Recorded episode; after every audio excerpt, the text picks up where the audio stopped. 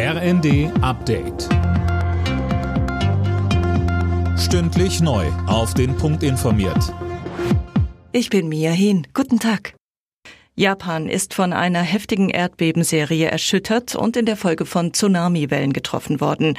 Küstenbewohner wurden dazu aufgefordert, sich in Sicherheit zu bringen. Daniel Bornberg. In der Region Noto in der Präfektur Ishikawa waren innerhalb von gut anderthalb Stunden mehr als 20 Erdbeben registriert worden.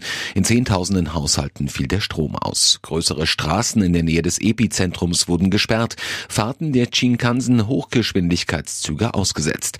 Der Betrieb der Atomkraftwerke in Japan wurde durch die Erdbeben und Flutwellen nach Angaben der Regierung zunächst nicht beeinträchtigt.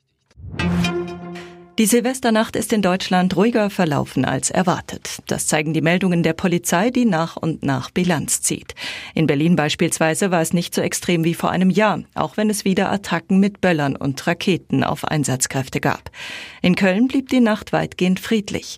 Allerdings gab es in ganz Deutschland wieder zahlreiche schwere Unfälle mit Feuerwerkskörpern. In Koblenz und der Oberpfalz starben zwei 18-Jährige beim Böllern. Neues Jahr, neue Spielregeln. In vielen Bereichen sind mit dem Jahreswechsel neue Gesetze in Kraft getreten.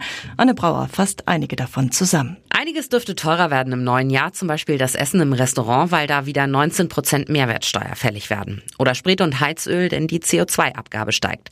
Auf der anderen Seite haben viele aber auch mehr in der Tasche.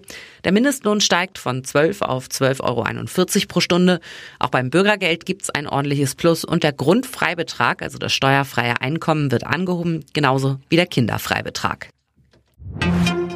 Andreas Wellinger will heute seine Führung bei der Vierschanzentournee ausbauen.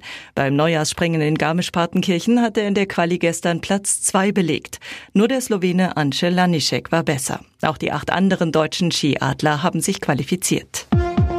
Alle Nachrichten auf rnd.de